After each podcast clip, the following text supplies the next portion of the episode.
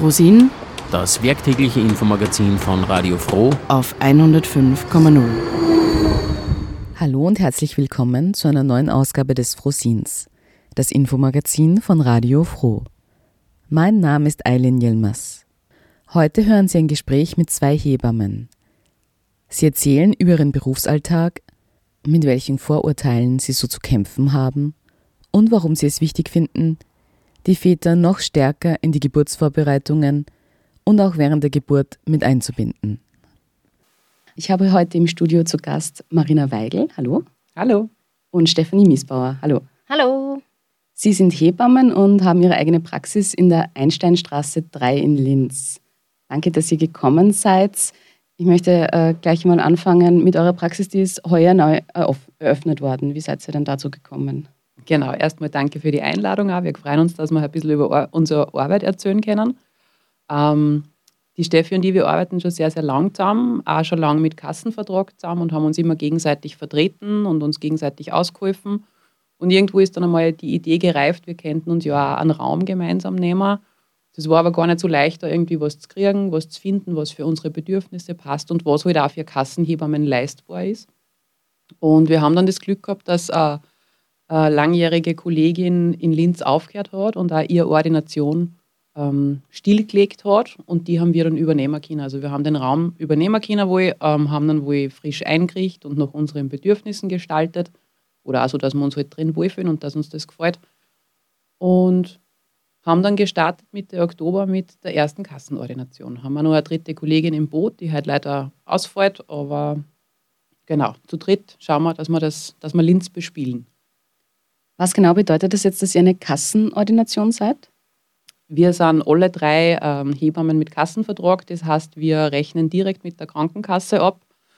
Ähm, also so wie wenn man zum Hausarzt geht und dort einfach die E-Card steckt und nachher keine Kosten mehr anfallen. Das war uns einfach wichtig, das mit Kassenvertrag aufzuziehen. Es gibt natürlich andere Hebammenorte auch in Linz. Die sind auf Wahlbasis. Das heißt, da müssen die Frauen was selber zahlen. Und für uns war es einfach wichtig, ein Angebot zu bieten, das wirklich für jede Frau und für jede Familie erreichbar ist, auch für die, die sich eine Wahlhebamme tatsächlich nicht leisten könnten ähm, genau, dass wir einfach ähm, mit der Kasse abrechnen und für die Frauen das somit kostenfrei bleibt. Also ist es für Frauen jetzt nicht verpflichtend, dass sie während dem, der Geburt oder vor der Geburt äh, sich Hilfe bei einer Hebamme holen? Äh, vor, der, äh, vor, der, Geburt und nach der Geburt ist es nicht verpflichtend. Da ist es äh, optional, ob Frauen das möchten, ob sie einfach eine zusätzliche Betreuung zum Gynäkologen oder zum Kinderarzt oder wo sie sowieso hin müssen noch möchten, dann kann man eine Hebamme nehmen. Bei der Geburt muss eine Hebamme anwesend sein, das ist in Österreich gesetzlich so geregelt. Aber Geburt bieten wir im Augenblick so auch nicht an. Also genau, dass sie zu uns kommen, ist eine reine Will oder, eine reine, eine reine Wunschidee.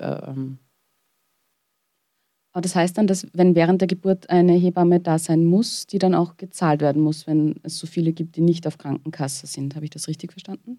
Also grundsätzlich die Kolleginnen im Krankenhaus, wo die meisten Geburten stattfinden, die sind natürlich vom Krankenhaus bezahlt. Da muss die Frau überhaupt keine Kosten übernehmen. Aber das sind halt die Kolleginnen, die quasi im Dienstrat arbeiten. Da kann man sich als Frau auch nicht aussuchen, welcher Kollegin man zugeteilt wird, sondern man geht ins Krankenhaus. Im Dienst sind mehrere Hebammen und eine dieser Hebammen, die gerade am besten Kapazitäten hat, wird die Frau übernehmen und betreuen für die nächsten paar Stunden, weil nach maximal zwölf Stunden ist Dienstwechsel und dann kommt die nächste Kollegin. Wie ist es dann für Frauen, wenn da dann möglicherweise nach zwölf Stunden das Kind noch nicht auf der Welt ist und dann eben Leute gewechselt werden? Ist das irgendwie stressig, wenn man dann irgendwie schon eine Vertrauensbasis aufgebaut hat vielleicht? Na, es gibt natürlich in Österreich in diversen Bundesländern das Modell, dass man sich eine Geburtsbegleitung leisten kann. Das heißt, man kann sich eine Hebamme wählen, die man mit zur Geburt ins Krankenhaus nimmt.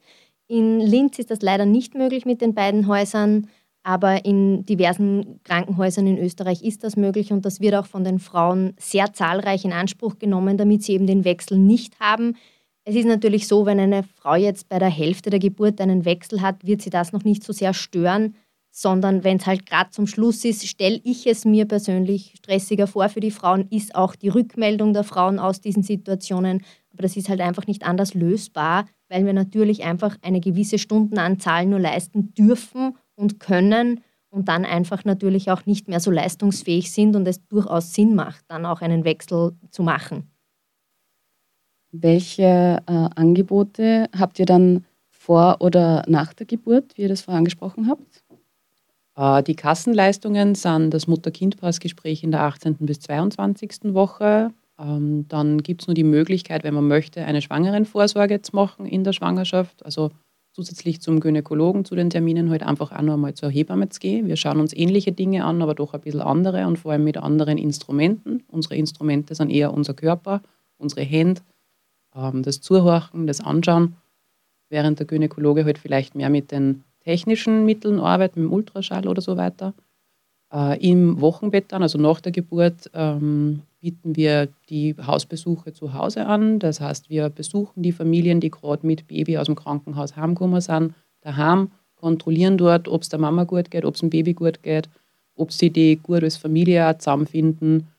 Ähm, das ist einmal so das Angebot, was die Kasse abdeckt. Und darüber hinaus haben natürlich wir auch Wahlangebote, die man in Anspruch nehmen kann, wenn man möchte, aber nicht muss, die dann auch zum selber zahlen sind wir haben eine ganze Menge Kurse, die wir anbieten, von Geburtsvorbereitung und Schwangerschaftsgymnastik bis zu Rückbildungsgymnastik nach der Geburt dann.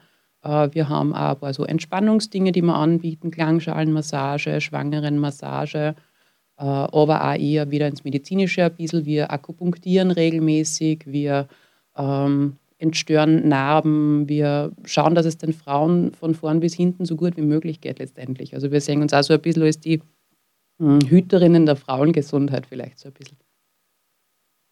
Was sind jetzt die Vorteile, wenn Frauen, also du hast das eh schon angesprochen, was ihr anbietet, aber was ist jetzt äh, persönlich für die Frau wichtig, wenn sie zu einer Hebamme geht, zusätzlich zu, zu Gynäkologen, zu einer Gynäkologin? Mhm. Natürlich einerseits die Fachkompetenz, dass wir schon auch wissen, was wir tun, aber darüber hinaus, glaube ich, kommen die Frauen zu uns, weil sie sich einfach gehört und gesehen fühlen, vielleicht mehr als beim Gynäkologen. Wir haben ein bisschen andere Zeitkapazitäten, die wir auch den Frauen zur Verfügung stellen können. Ähm Steffi, was sagst du? Es ist natürlich auch einfach so, dass wir in der heutigen Gesellschaft nicht mehr im Familienverband leben. Das heißt, wir haben nicht schon drei ältere Geschwister miterlebt und wie sie groß geworden sind. Wir haben nicht die Tante mit ihrem Kind erlebt oder die Oma ist nicht im Haus, um sich dann um das Neugeborene zu kümmern.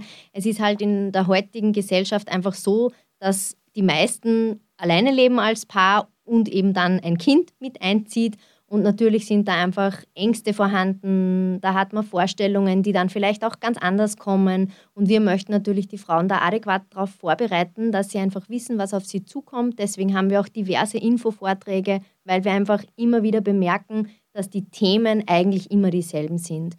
Wie schläft ein Baby? Wie soll es schlafen? Wenn es nicht richtig schläft, was kann man tun?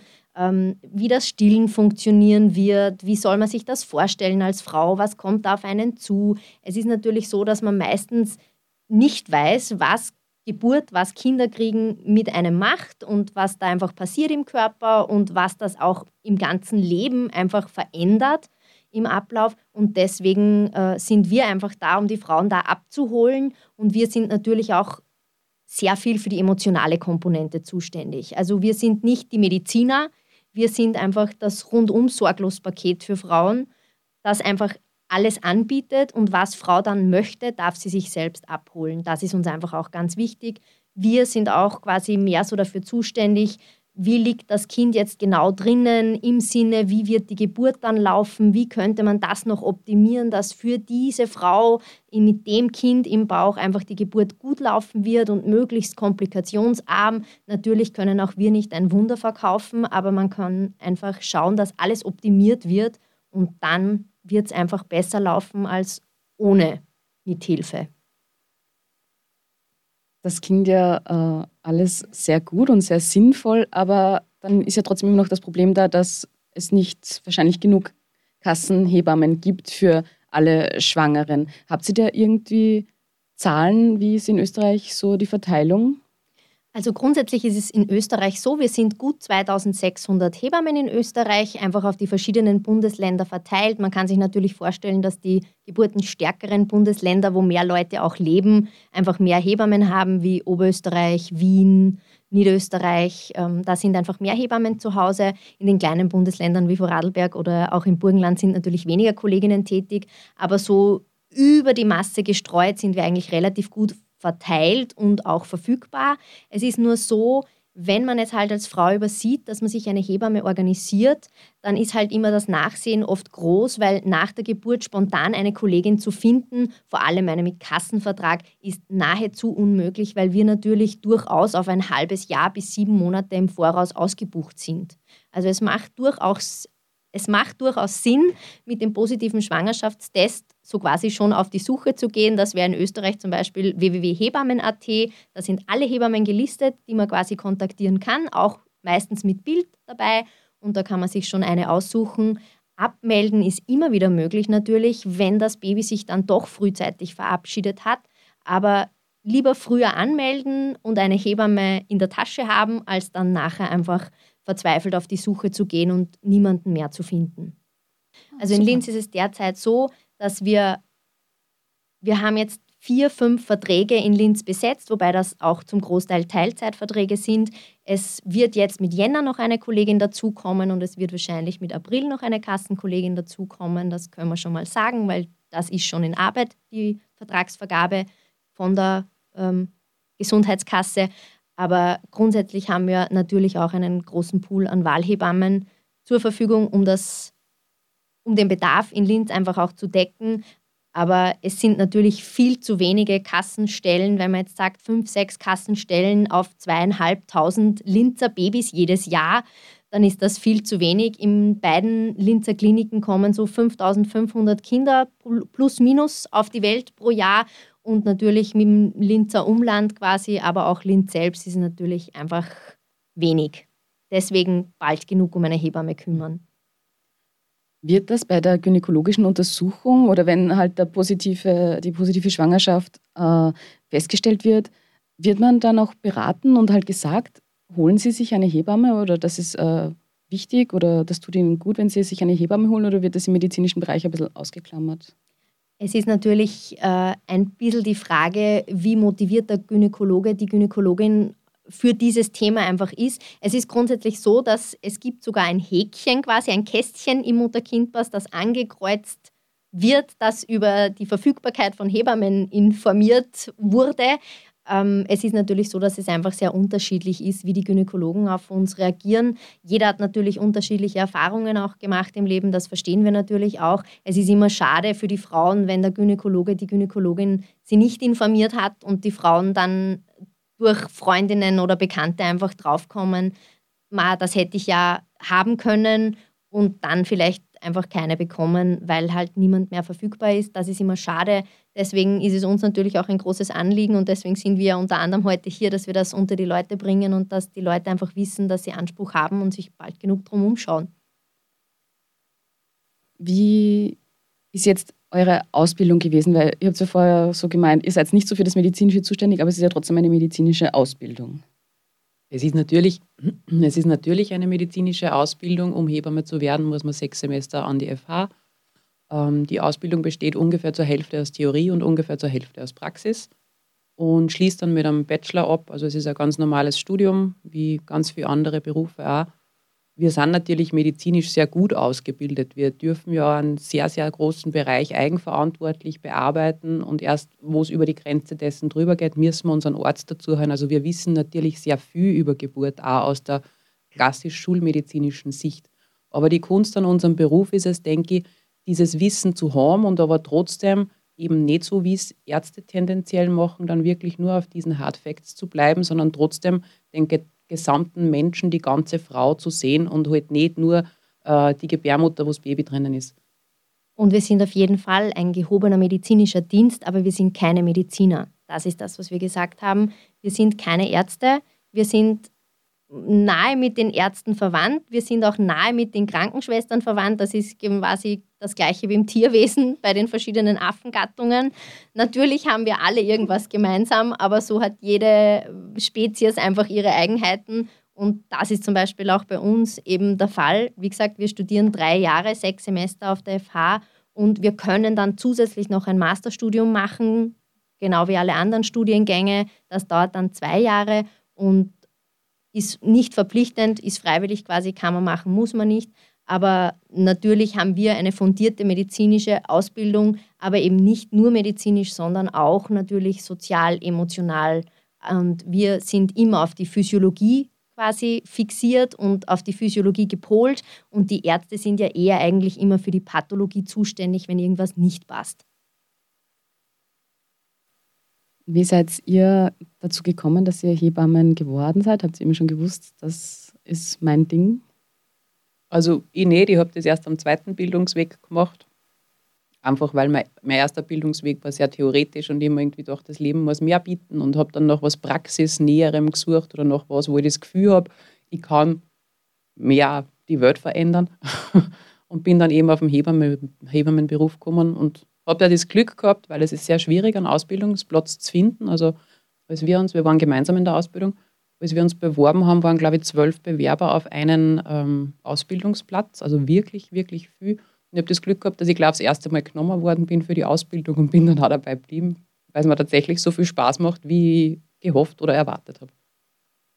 Mm, bei mir war es auch der zweite Bildungsweg. Ich bin vorher Kindergarten- und Früherziehungspädagogin geworden und gewesen. Ich habe auch in der Krappelstube gearbeitet und für mich war da einfach in der Krappelstube immer schon das Thema, es ist offenbar sehr wichtig, wie wir in die Welt kommen und äh, der Start ins Leben ist offenbar ein ganz wesentlicher für uns alle. Und ich dachte mir dann so bei mir selbst, irgendwie ist das in der Krappelstube mir einfach noch ein bisschen zu wenig und habe mich dann auch umgehört und eben schon in der Ausbildung zur Kindergartenpädagogin mich informiert und bin dann auf den Beruf der Hebamme gekommen und war einmal schnuppern und seitdem ist dieser Beruf meine Berufung. Äh, warum gibt es so wenig Ausbildungsplätze? Weil eigentlich äh, heißt es ja immer, es gibt einen Hebammenmangel in Österreich. Warum wird er nicht äh, aufgestockt in der Ausbildung? Äh, mittlerweile, wir sind ja nicht erst seit gestern Hebammen, die Steffi und die. Mittlerweile sind die Ausbildungsplätze aufgestockt worden, weil man eben entdeckt hat, mit dem Ausbildungsschlüssel kommen wir nie dem hinterher, dass wir mal genug Hebammen wären. Nur dazu war zwischenzeitlich dann auch noch mal eine Pensionierungswelle, eine ziemlich große. Also mittlerweile gibt es mehr Ausbildungsplätze. Es ist jetzt in Linz so, dass, glaube ich, nicht jedes Jahr oder doch jedes Jahr ein Ausbildungsjahrgang startet. Auf jeden Fall öfter als bei uns noch. Ähm, und man versucht dem eh Herr zu werden, eben indem man mehr ausbildet. Aber das ähm, braucht natürlich wieder alles Zeit. Das braucht wieder ein paar Jahre, bis diese Kolleginnen fertig ausgebildet sind, bis die wirklich auch im Beruf gesettelt sind. Ähm, und dann ist es halt immer nur so, dass diese jungen Frauen mal arbeiten gehen und dann vielleicht einmal selber Familie gründen, deshalb wieder ein paar Jahre dann auch nicht äh, im Dienst sind oder nur als Teilzeitkräfte im Dienst sind. Und somit ja, wird wohl eh dagegen gesteuert, aber das geht halt langsam. Es ist halt einfach auch so, dass jeder Ausbildungsplatz an einer FH einfach finanziert werden muss vom Bund, vom Land. Und da muss natürlich auch immer das Geld freigegeben werden, dass neue Ausbildungsplätze gemacht werden und geschaffen werden können. Es ist jetzt eh in den letzten Jahren ordentlich aufgestellt, äh, aufgestockt worden, genau wie meine Kollegin gesagt hat. Aber natürlich, es gibt eine aktuelle neue Bedarfsanalyse über den Hebammenberuf und über den Hebammenmangel auch. Und da steht eigentlich schwarz auf weiß drinnen, dass wir in den nächsten Jahren die Plätze eigentlich noch einmal verdoppeln müssten, weil wir halt jetzt auch auf eine Pensionswelle der geburtenstarken Jahrgänge zusteuern und wir natürlich mit den geburtenschwachen Jahrgängen danach jetzt dann einfach noch mehr in den Mangel rutschen werden, wenn nicht gegengesteuert wird und wenn nicht gegengesteuert worden wäre. Was glaubt ihr, braucht es, damit äh, mehr Leute sich für den Beruf der Hebamme entscheiden? Mehr Wissen darüber, was das beinhaltet? Oder braucht es attraktiv mehr Attraktivität?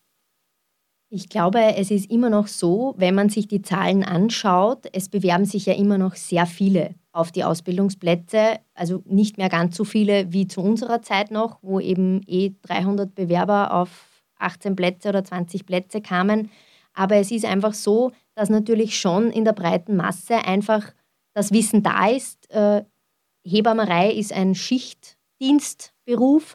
Das heißt, im Krankenhaus ist man im Schichtdienst, man hat Nachtdienste und es ist natürlich dann auch immer ein Thema, wenn man in einem Gesundheitsberuf tätig ist, dann weiß man ja von vornherein, dass das jetzt natürlich nicht unbedingt die bestbezahlten Jobs sind, vor allem weil sie beim Land oder beim Bund angesiedelt sind. Und es ist natürlich so, wenn, ich vergleiche es ganz gerne immer, weil in Linz kennt jeder die Föst, wenn ein Hilfsarbeiter ungelernt in der Föst mehr bekommt als ich als studierte Hebamme mit einem Bachelorabschluss, Natürlich sind wir beide im Schichtdienst und natürlich hat der seine Zulagen wegen Hochofen das ist auch völlig klar, aber ich habe auch infektiöse Materialien, ich habe Blut äh, und alles Mögliche um mich. Das heißt, auch wir bekommen eigentlich eine Gefahrenzulage. Aber natürlich ist das einfach auch den jungen Leuten klar. Und wir arbeiten immer noch nach wie vor in einer 40-Stunden-Woche Vollzeit. Und 40 Stunden im Schichtdienst, im Krankenhaus ist natürlich eine Herausforderung. Also ich möchte keiner abraten davon, den Beruf zu nehmen, weil ich ihn immer noch sehr liebe, aber es hat natürlich auch für uns einen Grund, warum wir beide jetzt in der Freipraxis tätig sind, unsere Arbeitszeiten selbst bestimmen und nicht mehr im Schichtdienst arbeiten. Wie habt ihr, also wann war der Punkt erreicht, dass ihr gesagt habt, wir wollen eine eigene Praxis aufbauen oder übernehmen? Hm, der Punkt war eigentlich schon vor, vor einigen Jahren mal wir haben eben immer schon viel zusammengearbeitet ähm, und weil wir halt einfach auch gut zusammenarbeiten können und weil wir irgendwie dieselbe Sprache sprechen im Beruf, so auch manchmal. und Absolut. Wir, es war immer so ein bisschen ein Traum, das, das irgendwann einmal realisieren zu können, aber dem ist einfach so viel entgegengestanden, so viel war irgendwie einfach nicht so optimal an unserem Wunschdenken und ja, mit, dem, mit der Info dann, dass die Kollegin eben die langjährige aufhört in Linz und auch der Raum leer steht noch, äh, haben wir uns doch diese Chance müssen wir jetzt nutzen und jetzt ergreifen, weil wer weiß, wann sie sich nur einmal so angenehm ergibt. Also es war, danke Petra, falls du das hörst, dass du nach Steyr gegangen bist. es war eigentlich unser Glück, dass diese Kollegin aus Linz weggegangen ist, weil ansonsten hätten wir es vielleicht immer noch nicht realisiert, weil sie einfach die Gegebenheiten nicht so schön uns vor die Füße gelegt hätten. Ihr habt jetzt hauptsächlich darüber geredet, eben äh, Frauen sind Hebammen. Üben Männer diesen Beruf auch aus? Ich meine, ein paar wird es sicher geben, aber. Also es ist grundsätzlich so, dass wir erst in den letzten Jahren männliche Hebammen, weil der Begriff ist Unisex, dazugewonnen haben. Also das erste war natürlich, dass ein Kollege aus England einfach herüberkam und der hat dort die Ausbildung schon gemacht, dementsprechend war er schon befähigt. Aber es ist in den letzten Jahren auch einiges an Kollegen aus den FHs herausgekommen. Ich glaube, man kann es noch an beiden Händen abzählen, wenn ich das Register jetzt richtig im Kopf habe. Aber es ist schön, zu sehen, dass auch Männer sich jetzt für den Beruf interessieren. Wir wissen natürlich, dass die Kontroverse immer da sein wird. Ah, das ist doch ein sehr weiblicher Beruf. Ich als Frau möchte da vielleicht nicht einen Mann zwischen meinen Beinen haben, wobei ich dann immer sage, und wer ist hier Gynäkologe? Ja, das ist ein Mann. Aber das ist ja ganz was anderes, weil der kriecht ja nicht mit mir über den Boden in der Wehenarbeit. Ja, schon aber ich habe einige männliche Kollegen kennengelernt und die haben ein wunderbares Einfühlungsvermögen und sie stehen eigentlich den weiblichen Kolleginnen, finde ich, in nichts nach. Und seien wir uns ehrlich, so ein bisschen männliche Energie in einem äh, Hennerstall oder Weiberhaufen schadet nie. Und in Zeiten von Gleichberechtigung und so weiter wäre es natürlich ja, cool, wenn das ein Beruf ist, der nur den Frauen vorbehalten ist, jetzt so aus feministischer Sicht, aber eigentlich ist komplett unfair, wenn wir Männer ausschließen denn. Du hast jetzt die Wehenarbeit und am Boden herumkriechen erwähnt. Äh, kannst du vielleicht ein bisschen aus eurer aus eurem Arbeitsalltag, aus der Praxis erzählen? Weil ich glaube, das sind einfach Dinge, die eben viele Frauen nicht wissen, was da während der Geburt oder vor der Geburt und danach auf sie zukommt. Was sind so Dinge, die unbekannt sind? Also das Erste, was ich auf die Frage immer antworte, ist, Sie müssen sich darauf einstellen, das ist ein lebensveränderndes Ereignis. Das wird Sie aus den Socken hauen und das wird einfach Ihre Welt auf den Kopf stellen. Aber ich sage immer dazu, zu 99 Prozent auf eine positive Art und Weise. Geburt ist für mich wie ein Marathon, den muss man erst mal laufen können. Auch auf einen Marathon muss ich mich vorbereiten und muss ich hintrainieren und dann muss ich ihn auch erst einmal laufen. Und da brauche ich auch die Energie, um den zu laufen. Und Gott sei Dank habe ich auch Hilfe. Aber am Ende dieses Marathons bekomme ich einen ganz wundervollen Pokal geschenkt für die ganze Arbeit, für die ganze Mühe. Und das ist es allemal wert gewesen dann für die Frauen. Und wir sind halt die Pacemaker beim Marathon. Wir sind die, die den Frauen sagen, mal jetzt ein bisschen runter vom Tempo oder nach der nächsten Kurve machen wir eine kurze Pause oder dort kommt das nächste Trinkstandel oder so. Also das ist eigentlich so wir sind, Part. Wir sind die Coach, die Coaches. Gibt es äh, Dinge, die ihr vor eurer Ausbildung äh, oder die ihr während der Ausbildung über die Geburt erfahren habt, über den Vorgang, der euch davor einfach nicht bewusst war, über das man einfach nichts erfährt, nichts lernt, über was nicht geredet wird? Boah, ganz viel. Vieles. Ganz, vieles. ganz, ganz viel. Boah, ich habe noch keine Kinder gehabt, als ich Hebamme geworden bin. Ich bin da so auch ein bisschen vielleicht doch zu blauäugig rückblickend eingestolpert. Also ich habe da auch ein anderes Bild davor gehabt, was dieser Beruf sein könnte, als er dann tatsächlich war, obwohl ich vorher natürlich mich informiert habe und geschnuppert habe und schon einmal ein Kreiszimmer an der Geburt gesehen habe und so weiter. Und trotzdem aber ist es unfassbar spannend dann, wie viel Theorie da dahinter steckt, wie viel Wissen es da gibt, das man lernen kann, das man auch lernen muss, damit man den Job gut machen kann. Ähm, also da gibt es unglaublich viele Dinge, die ich nicht, nicht annähernd erwartet hätte, dass ich die lernen muss oder dass ich die wissen muss, damit ich den Job machen kann. Aber was Konkretes? Mir fällt jetzt natürlich auch kein konkretes Beispiel ein, außer dass der Geburtsvorgang selbst einfach so ein universumsveränderndes, metaphorisches Gebilde ist, das man eigentlich vorher gar nicht begreifen kann. Es ist auch wirklich so, jede Geburt ist einfach anders. Es gibt nicht das Schema F, das alle durchlaufen. Es gibt Phasen und Stationen, die alle einfach durchmachen sollen, müssen, können, dürfen. Aber natürlich ist jede Geburt einfach anders und es ist jedes Kind mit jeder Frau bei jedem Geburtsvorgang einfach ein ganz neues Konstrukt. Und als Hebamme gilt es dann, sich darauf einzulassen. Doch, also fällt mir doch ein, die mich total geflasht hat. Ähm, die, die, die Thematik mit dem Schmerz. Weil wenn man Frauen über Geburt irgendwie so reden hört oder wurscht, ob die schon Kinder haben oder ob sie welche kriegen wollen oder werden oder wie immer, es ist immer so dieses Geburt tut ja so weh und das ist so arg und dieser Schmerz, Schmerz, Schmerz, das ist so arg. Und was mich damals ähm, schon recht mh, mm, zum anderen Denken gebracht hat, war einfach die, dieses Schmerzthema, dass Schmerz in diesem Fall, und zwar nur in diesem Fall, wenn man ein Kind kriegt, kein Alarmsignal vom Körper ist, sondern dass das was ist, was man willkommen heißen sollte, weil es ja eine Veränderung ist, eine Art von Abschied ist ähm, und dass dieser Schmerz einen Sinn macht. Und das aber der einzige Schmerz im Leben ist, der tatsächlich wirklich einen Sinn hat. Ähm, das ist auch was, was den Frauen ich ganz gern sage, weil es dann oft einmal, die Angst ist oft nicht mehr so groß. Wenn man einer sagt, ja, dass das weh tut, das muss so sein, du wirst das aushalten, es wird weh tun, es ist machbar und es muss halt einfach so sein, weil du profitierst, der Körper, der Geist, deine Seele profitieren davon, dass das in dem Moment weh tut. Die Natur hat das nicht umsonst so eingerichtet, dass Geburten so laufen, wie es laufen, dass das weh tut, dass das stundenlang dauert und dass man halt nicht irgendwie, weiß nicht, wir Frauen nicht einen Reißverschluss in der Bauchdecken haben, wo man schnell mal das Kind außertut und dann ist es da.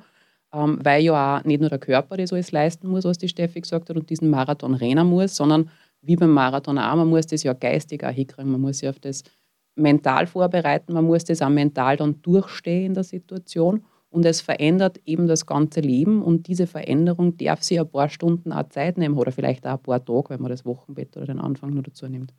Das war was, was mich schon recht fasziniert hat einfach, weil man das, es hat vorher so einen negativen Geschmack für mich gehabt. Und als ich das alles dann gewusst habe, habe ich mir gedacht, okay, das ist eigentlich überhaupt nicht negativ, dass es lang dauert und dass es weh tut, das braucht man so. Es gibt ja dann aber trotzdem auch Frauen, die erzählen, dass sie ähm, traumatische Erlebnisse während der Geburt gehabt haben, weil sie eben äh, niedergedrückt worden sind oder sie gezwungen worden sind, am Rücken zu gebären, obwohl sich das für sie nicht äh, gut anfühlt. Habt ihr das in der Praxis auch mitbekommen und wie können da Frauen für sich selbst einstehen äh, und dass sie ihre Bedürfnisse auch äh, ernst genommen und wahrgenommen werden? Das ist natürlich ein ganz wichtiges Thema auch für uns und uns ist es ganz wichtig, die Frauen dann einfach auch im Wochenbett aufzufangen, das aufzuarbeiten und sie nicht mit ihren Gedanken und Gefühlen und Emotionen einfach da alleine zu lassen.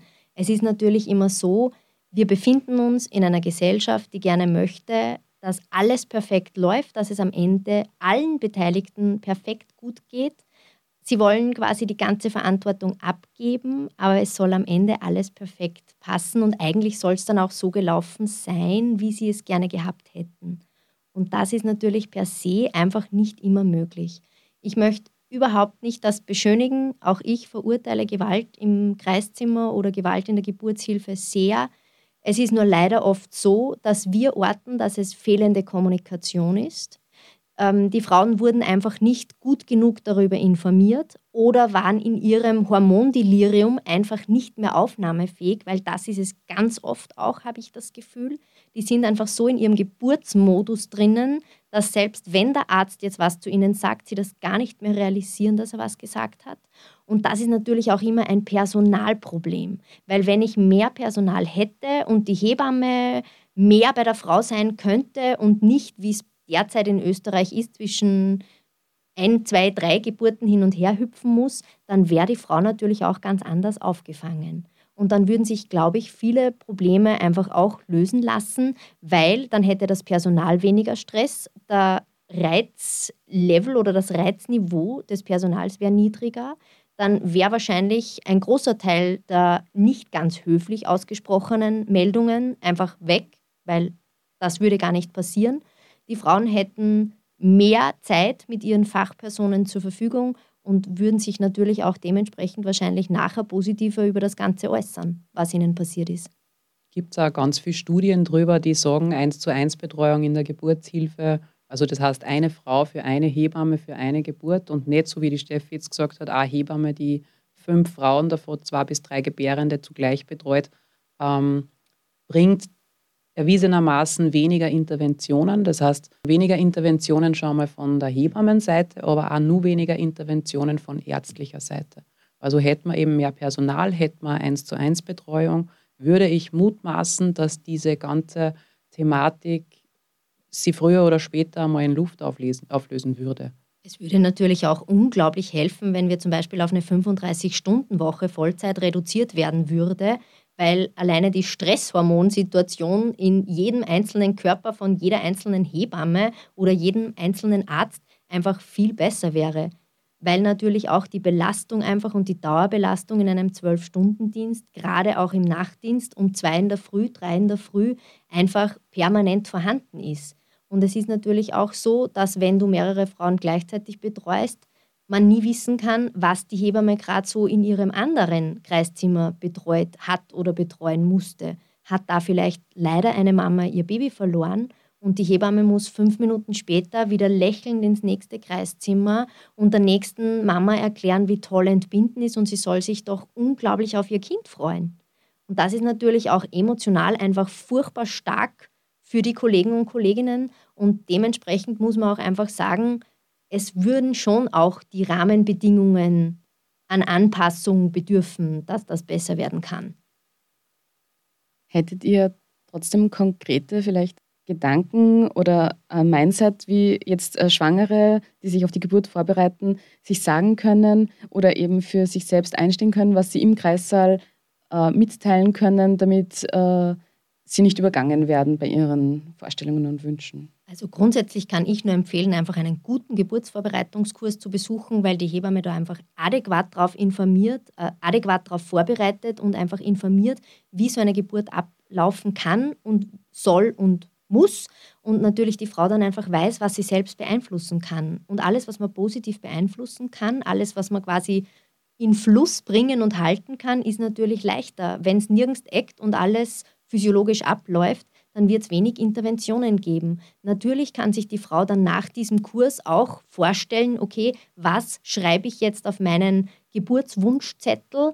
Es bringt nichts, mit einem zehnseitigen Geburtsplan hineinzukommen, weil da hat niemand die Zeit, den zu lesen die Kollegin, die vielleicht den Plan in die Hand gedrückt bekommt, wenn ich hineingehe als Frau, wird mich vielleicht dann gar nicht betreuen. Die nächste hat gar keine Zeit, das zu lesen. Also ich sage immer, es ist sinnvoll, liebe Frauen, jederzeit einen Wunschplan zu schreiben. Also quasi, was möchte ich nicht, was möchte ich unbedingt.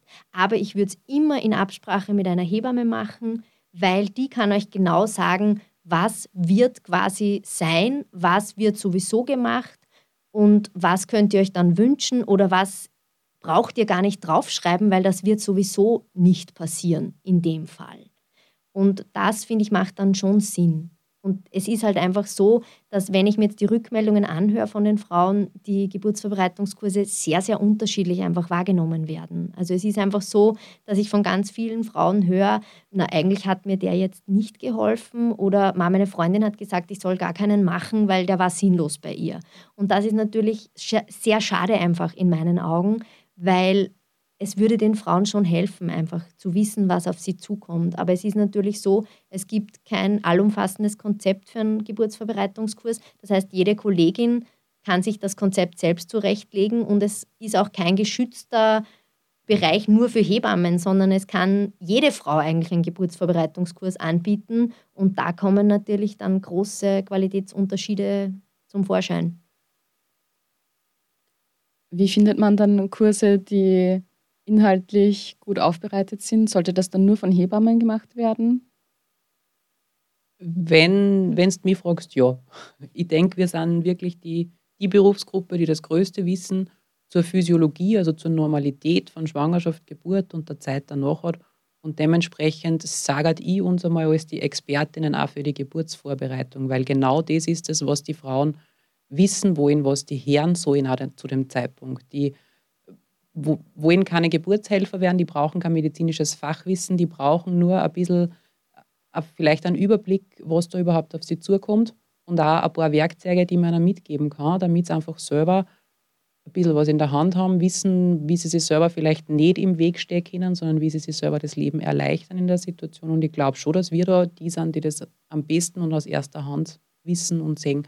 Und welche Hebamme man dann mal nimmt äh, oder welche man auswählt, ist natürlich wieder eine persönliche Entscheidung, weil die Hebamme, die man sie nimmt, sollte schon auch in jedem Fall am sympathisch sein. Kompetent müssen wir alle sein, das sind wir, glaube ich, auch alle. Aber es ist ja doch ein sehr intimes Zusammenarbeiten, das man da zwischen einer Wöchnerin und der Hebamme zum Beispiel oder auch während der Geburt und dementsprechend muss da auch menschlich einfach gut passen. Und es kommt natürlich auch immer ein bisschen darauf an, einfach wie der Kurs aufgestellt ist. Ist es ein Großgruppenkurs? Ist es ein Kleingruppenkurs? Ist es vielleicht Einzelgeburtsvorbereitung? Es ist natürlich so, dass man sich in großen Gruppen nicht so gut auf jede einzelne Paargeschichte einlassen kann oder auch Fragen einfach nicht so adäquat dann immer beantworten kann, weil man das Programm natürlich auf alle Paare anpassen muss. Es ist natürlich dann aber auch so, dass die ein bisschen günstiger sind wie die Kleingruppenkurse.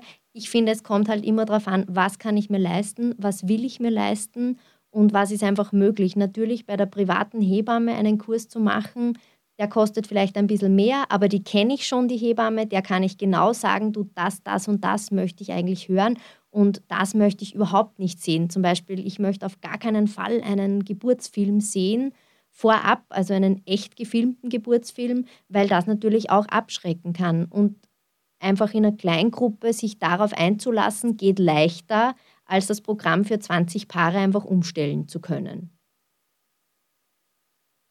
Du hast jetzt äh, die Paararbeit angesprochen. Wie sehr werden denn äh, Väter in den ganzen Prozess mit eingebunden? Also mir ist das Thema sehr wichtig, mir liegt das auch sehr am Herzen. Ich glaube, ich spreche da auch für die Marina, die nickt neben mir. ähm, es ist natürlich immer so, ewig sage, Geburt ist ein Marathon und den Marathon muss das Paar miteinander laufen. Die Hebamme ist der Coach, der am Rand steht und einfach sagt, ein bisschen schneller, ein bisschen langsamer, trink mal was, lass dir Zeit oder jetzt musst du ein bisschen Gas geben. Und ich sage immer, die Männer sind die Vorläufer. Das heißt, ich kann einen sehr guten Vorläufer haben, der mich toll im Windschatten mitlaufen lässt oder auch mitzieht quasi. Oder ich kann einen Vorläufer haben, der mir nach zwei Kilometern eingeht und den ich dann noch mühevoll hinten nachschleifen muss.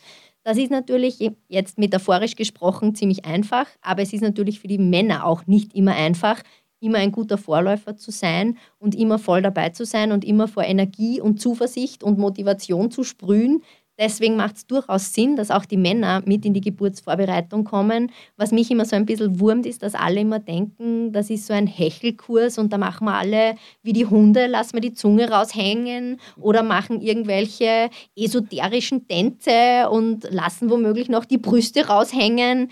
Ähm, ich glaube, das ist einfach im Fernsehen und in den Medien völlig falsch dargestellt. Also so ein Kurs existiert in meinen Augen gar nicht mehr. Es gibt natürlich schon Mentalkurse und für Selbsthypnose und solche Sachen. Das ist einfach Schmerzmanagement. Das würden manche Frauen sicher total ansprechen. Auch ich habe schon viele Frauen gehabt, die damit sehr gut gefahren sind. Aber das ist jetzt nicht der klassische Geburtsvorbereitungskurs. Also ich finde, das muss man einfach trennen. Und ich mache ein großes Kapitel für die Väter. Ich mache auch in jedem Teil, den ich mache, egal ob jetzt Geburtsvorgang oder Atmen, immer noch ein Schlussabsatz. Was kann jetzt der Mann bei diesem Thema vollbringen, tun? Wie kann er am besten der Frau zur Seite stehen? Es muss ja nicht auch immer der Mann sein, das möchte ich auch dazu sagen. Manche kommen ja auch mit einer weiblichen Begleitperson. Natürlich sind wir Hebammen völlig offen und wir verurteilen niemanden. Wir heißen das auch gut, dass es verschiedene Geschlechterpaare gibt und dass einfach die LGBTQ-Gesellschaft sich da einfach auch weiterentwickelt hat. Ich habe in Wien zwei Jahre gearbeitet. Das war toll zu sehen, was da einfach auch möglich ist. Und ich finde, es ist immer nicht einfach eine gute Begleitperson zu sein, aber es ist einfach quasi in einen guten Kurs zu gehen und sich sagen zu lassen, wie ist man eine gute Begleitperson. Und es ist gar nicht so viel, was man dann wirklich machen muss oder was man vermeiden soll. Was sind so die Dinge, die vermieden werden sollen? Also grundsätzlich äh, würde ich jeder Begleitperson einfach raten, niemals Sätze zu sagen wie ähm, das Fußballspiel fängt in zwei Stunden an, wie lange dauert das hier noch?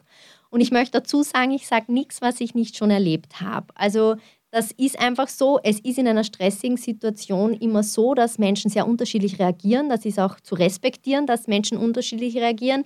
Und manche werden halt dann genervt, andere werden ängstlich und manche werden halt dann witzig. Und wenn einer im Kreiszimmer das Chickbackerl aus der Tasche zieht und sagt, darf man hier drinnen eigentlich rauchen? Ähm, dann wird die Antwort immer, stell dir vor, nein sein. Aber ich verstehe natürlich auch, dass das für ihn jetzt ein Entlastungsventil war, das nehme ich ihm dann auch nicht übel, sondern ich drehe das gleich ab, sag bitte setz dich in die Ecke und schäm dich und dann ist es wieder gegessen. Aber für mich ist es immer, wenn ich es als Hebamme beurteile, je mehr der Partner teilnimmt, also einfach der Frau sagt, du machst das toll, einfach bei ihr sitzt und ihr einfach nur die Hand auflegt auf die Schulter oder auf das Bein, den Unterschenkel und einfach nur signalisiert, ich bin da für dich dann ist er schon der Fels in der Brandung für die Frau. Ein Mann, der in der Ecke sitzt, auf seinem Bankerl, im Computer irgendwas eintipselt oder Zeitung liest und sagt, eigentlich hätte ich jetzt Besseres zu tun, ist weder für die Frau eine große Hilfe, auch wenn die manchmal dann trotzdem sagen, er muss da bleiben, weil es ist eine bekannte Konstante im großen Unbekannten, nämlich dem Geburtsumfeld. Ähm, aber ich finde, man könnte es halt durchaus besser machen als Mann, als in der Ecke zu sitzen und nichts zu tun. Woher kommt es, dass äh, Männer da nicht so involviert teilweise sein möchten? Ist das einfach dieser Ge Geschlechtsstereotyp, ja, die Frau bringt das Kind auf die Welt, ich habe damit nichts mehr so viel zu tun? Oder wandelt sich da langsam diese, dieses Rollenbild? Also ich glaube, es wandelt sich auf jeden Fall. Es ist natürlich so, dass wir aus rauer Vorzeit einfach das als Frauensache betrachtet haben immer und dass natürlich da jetzt nichts dabei war, was der Mann hätte tun können, sondern der hat halt immer außen vor der Türe warten muss, müssen und durfte dann das Kind präsentieren. Aber es ist natürlich auch so, dass ich ganz oft das Gefühl habe, die Männer wissen gar nicht, was sie, was sie tun könnten. Also es ist einfach so, dass die Männer oft das Gefühl haben, was soll ich jetzt tun? Weil der Frau, die man über alles liebt, dabei zuzuschauen, wie sie elendiglich leidet eigentlich, ist kein Spaß. Also das ist auf jeden Fall was, was ich als Hebamme gelernt habe und lernen musste, dass ich mich da ein bisschen emotional involviere, aber auch distanziere, weil es bringt der Frau nichts, wenn ich da mit ihr vergehe, sondern ich muss immer noch professionell bleiben und einfach ein Auge auf beide haben, nämlich Mutter, Kind und dann auch noch den Vater ähm, aber natürlich ist es schon so, dass ich einfach oft auch sagen muss, die Männer sitzen arm vor den Frauen und haben das Gefühl, ihre Frauen vergehen da jetzt und sie können ihnen eigentlich nichts abnehmen. Und das muss man auch sagen, das ist nicht leicht und das ist ganz schwer zum Zuschauen. Deswegen ist es oft sinnvoll, auch in einem Kurs als Mann zu hören, das ist normal, eben wie die Marina vorher gesagt hat, Schmerz ist in dieser Situation sogar etwas Gutes eigentlich, weil die Wehe bringt mich meinem Kind näher oder bringt meine Frau meinem Kind näher, unserem Kind näher. Das macht auf jeden Fall Sinn, das zu wissen, weil dann kann man es ganz anders nehmen. Weil wenn man das vorher noch nie gehört hat und dann erlebt man es, wie sich Frauen im Kreiszimmer benehmen und manchmal auch aufführen, nett gesagt, ähm, dann würde mich das auch aus den Socken hauen und dann glaube ich, würde ich auch kauernd in der Ecke sitzen und mich fürchten. Jetzt äh, kommen wir langsam zum Schluss und da würde ich gerne von euch äh, wissen, einfach mit welchen Mythen über den Hebammenberuf oder über die Geburt möchtet ihr jetzt einfach mal aufräumen? ich muss einmal ganz klar sagen, ich kann nicht meinen Vornamen tanzen. Weil wir stehen immer trotzdem nur so ein bisschen, habe ich das Gefühl, in der esoterischen Ecken. Wir tragen alle Birkenstocks, äh, also ja, eh, im Sommer, ne? aber ähm, wir haben schon wirklich viel Wissen. Wir müssen eine große Ausbildung absolvieren und wir wissen und können wirklich viel. Auch die jungen Kolleginnen, die direkt aus der Ausbildung kommen. Ähm, und ja, wir haben natürlich nicht nur die medizinische, sondern auch eine psychologische, eine pädagogische Ausbildung, die da nun mit einspielt. Aber grundsätzlich einmal sind wir trotzdem ein medizinischer Fachberuf. Ähm, und das wird schon manchmal unterschätzt. Also ich bin gerade vor einer Woche wieder gefragt worden, wie man Hebamme wird. Und der Vater, der mir das gefragt hat, hat erwartet, das ist ein Wochenend-Wifi-Kurs. Na, ist nicht. Muss man ein bisschen mehr dafür machen. Ich wurde auch gefragt, ob ich nicht eigentlich Krankenschwester bin, schon mehrmals. Also es ist nicht so, dass Hebammen Krankenschwestern sind. Das sind zwei völlig verschiedene Ausbildungen die natürlich mitunter sehr eng zusammenarbeiten in vielen Settings, aber völlig unterschiedlich eigentlich auch gelistet sind und vom Ausbildungsablauf einfach auch anders sind. Und ich möchte gerne noch mit dem Mythos aufräumen, dass wir immer so sexualisiert werden, wir Hebammen. Also, ja, da lacht die Marina wieder. Ich musste jetzt erst auch lachen, wenn es heißt, um Hebammenmythen geht ähm, es ist immer so, ähm, was, du bist Hebamme? Dann bist du sicher gut im Bett. Ähm, Natürlich ist es so, dass wir sehr viel mit der Weiblichkeit konfrontiert werden. Wir Hebammen schämen uns für sehr wenig bis gar nichts mehr im Leben, weil wir einfach gelernt haben und gesehen haben, dass äh, irgendwie am Ende alle Frauen doch gleich ausschauen. Also ich habe meinen Körper sehr lieben gelernt. Mittlerweile, mich stört fast nichts mehr dran, weil ich mir denke, eigentlich schauen eh alle gleich aus. Und das ist, glaube ich, so ein bisschen eigentlich eine männliche Einstellung, so quasi, den Körper zu lieben, genauso wie er ist, weil ich bin gut so, wie ich bin. Ähm, aber das ist halt immer so was, finde ich, sehr Lustiges. Also ich möchte jetzt am liebsten sagen, natürlich sind wir alle super im Bett, sucht euch eine Hebamme als Frau. Ähm, aber es ist natürlich einfach, glaube ich, ein Mythos, der natürlich auf der Weiblichkeit fußt und dem, dass wir halt viele Frauen immer auch oft sehr nackt sehen natürlich am, am Ende der Geburt. Aber natürlich ist es jetzt nicht so, dass ich jetzt für alle Kolleginnen da sprechen möchte. Und ich möchte eher einfach sagen, das ist ein Mythos, der halt natürlich auch uns immer ein Lächeln ins Gesicht zaubert, aber der, glaube ich, einfach nur auch daher vielleicht kommt, weil immer noch gestritten wird, was ist das älteste Gewerbe der Welt, die Prostitution oder die Hebammerei. Ähm, vielleicht hat es damit auch was zu tun, dass es aus dieser Ecke kommt. Ich weiß es nicht. Dann vielen Dank für dieses super aufklärende Gespräch. Danke Stefanie, danke Marina. Danke auch. Wir danken. Das waren Marina Weigel und Stefanie Miesbauer von Hebammen im Zentrum. Am Mikrofon war Eileen Yilmaz. Ich bedanke mich herzlich fürs Zuhören. Alle Informationen und die Sendung zum Nachhören finden Sie auf unserer Website unter www.fro.at oder im Audioarchiv der Freien Radios in Österreich unter cba.media. Bis zum nächsten Mal.